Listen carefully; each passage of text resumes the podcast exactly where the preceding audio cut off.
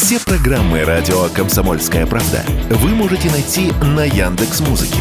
Ищите раздел вашей любимой передачи и подписывайтесь, чтобы не пропустить новый выпуск. Радио КП на Яндекс Музыке. Это удобно, просто и всегда интересно.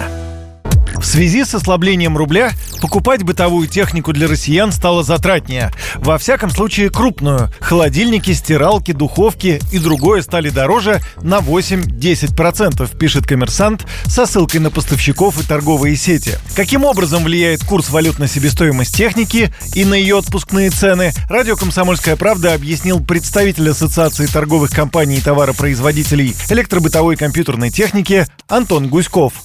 В целом электроника, бытовая техника – это рынок, который очень сильно интегрирован вообще в международное распределение труда и, соответственно, зависит от курса международных валют. То есть этот курс на него оказывает сильное влияние. Причем это касается и техники, которая производится в России, потому что используется большое количество импортных комплектующих, технологий и, соответственно, импортная техника. Но все будет зависеть от колебаний курса валют, насколько он вообще будет и будет ли он долгосрочным. А если действительно курс будет расти, то, конечно, это окажет влияние на себестоимость.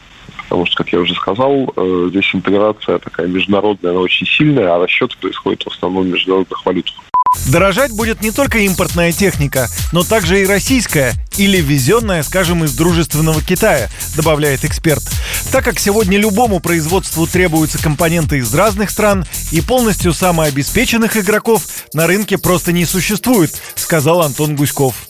У нас нет устройств, которые производились бы целиком, я имею в виду бытовые устройства. Это ни одна страна в мире, даже Китай, полностью не производит э, всю технику и электронику самостоятельно. И это нормально. Мы живем э, в мире, где наука не существует в отдельной взятой стране. Она в мире существует. И поэтому есть кооперация между странами. Китай закупает очень большое количество тех же комплектующих, например, полупроводников и процессоров и на Тайване, и использует американские технологии.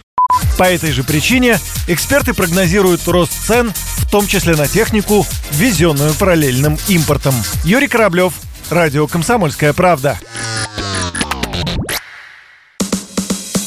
Радио «Комсомольская правда». Только проверенная информация.